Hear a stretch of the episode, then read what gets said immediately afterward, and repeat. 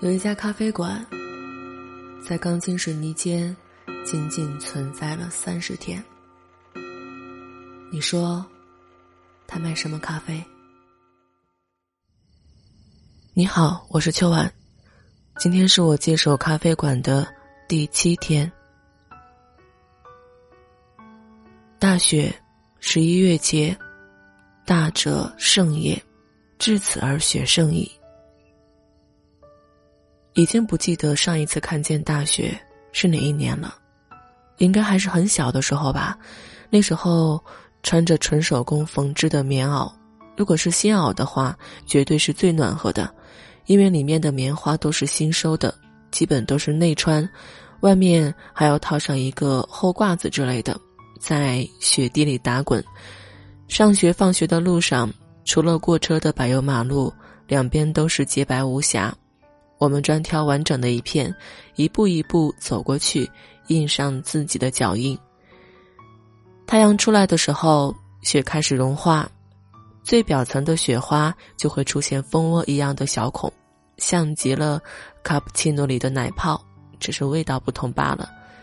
我在琢磨要不要入手一台咖啡机，毕竟是个咖啡馆，就算不用拿来装门面也是可以的，不然总显得。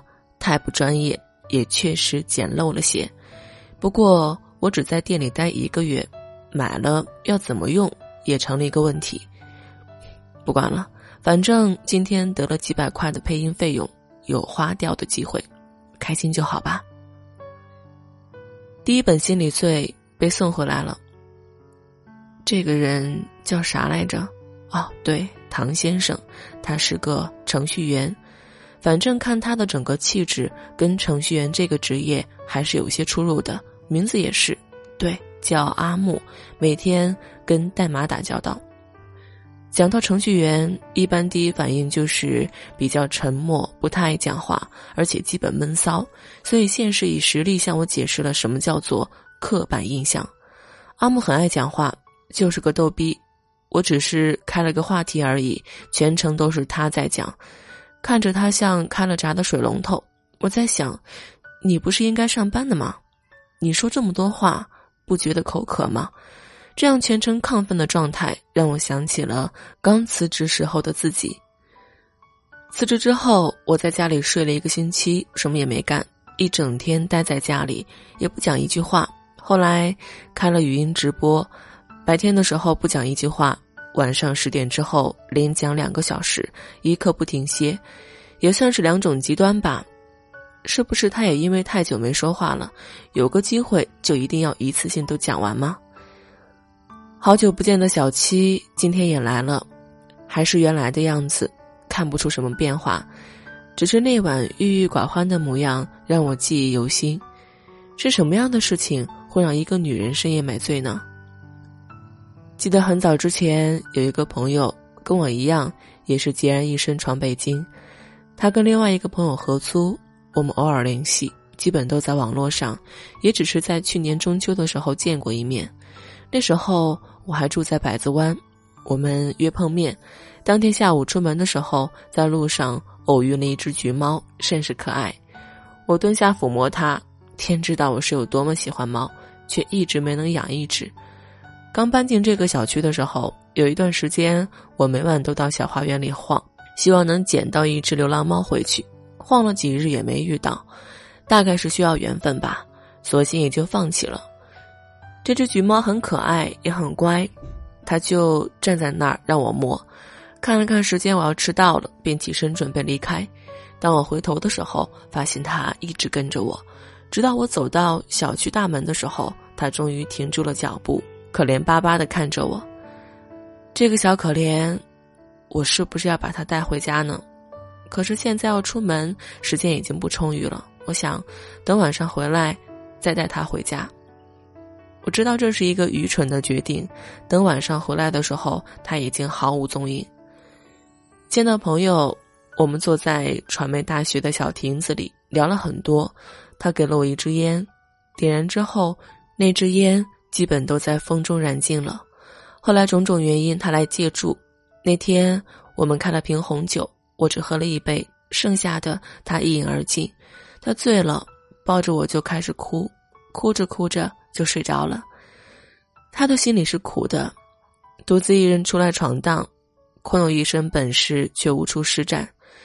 多少人像他一样对这个大城市怀有期待，满腹欢喜的来，却发现现实如此残酷。小七也是这样吗？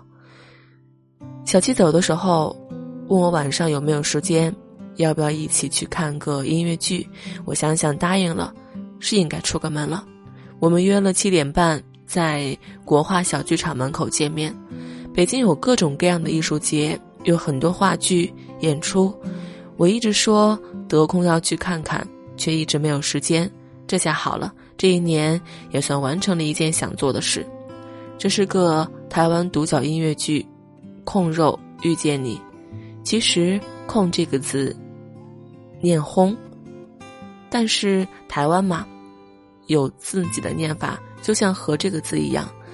故事大概讲的是女主角 Rainy 是一个刚过三十三岁、有着严重奔四危机的离婚专门女律师，在事业爱情温故之时，主动向男友 James 求婚，却被 James 以创业忙碌为由拒绝了。在此同时，初恋男友李伯谦找上了她，希望她能够帮忙进行一场商标权的诉讼。有鉴于当初自己狠心抛弃初恋，以一颗赎罪的心，她答应了他的请求。她收到了初恋男友寄来的诉讼资料，而提告的人竟是自己正在准备开业的现任男友。明知道现任男友理亏，在爱情与委托人之间，她陷入了两难的局面。在准备诉讼的过程里，他逐渐认知到，现在的感情建构在表象之下，就像牛排，经不起过久的考验。然而，他的初恋仍旧是那慢火前熟悉守候的男孩，他带来的那一份控肉，依旧是他记忆里最喜欢的味道。这种情节似曾相识，小七看得认真，一副感同身受的模样，不知道他到底经历了什么。可总觉得他的气质跟音乐剧碰在一起，有些奇怪。奔四，他的危机感是什么呢？离我的确有些遥远，因为我现在连奔三的危机感都没有。毕竟我才十八岁。对我总是这样说，说着说着自己就信了。很多时候危机感是来自没有安全感的吧？可是我始终觉得，所有的安全感还是来自于自己。我相信小七也会是这样想的。从他日常的状态中不难看出，一个人演两个小时的剧真的很累，而且又有那么多的台词，还有连唱带跳。一开始的时候，我其实都有些精神分裂了，不过后面还好，还是看得津津有味。他的中间还穿插了互动，与观众的互动也挺有意思的。只是中间半场休息的时候，很多人离开，到下半场就一直没回来。还没开始就结束的事情，你是不是也经历过很多？或者已经开始了，效果也不错，但到了后面却不了了之。我经历过蛮多的，但大多数都是在工作上，比如我们在做一个很好的项目，合作的双方都比较看好的项目，也有显著成效，数据喜人，只是到后面，因为有新的赚钱的法子，这个项目就被搁置了。还有好多一开始大张旗鼓的做。催促着你完成了所有的创作，而之后就再也没有之后了，就有点像吃饭，花了很长时间去做一顿丰盛的饭菜，做完之后却一点都不饿，吃不了几口就不吃了，挺浪费的。晚上九点半，演员谢幕，我和小七走出小剧场，在街上压马路。北京的冬天。还是挺冷的，所以我们只想赶快回家洗个热水澡，然后早早睡去。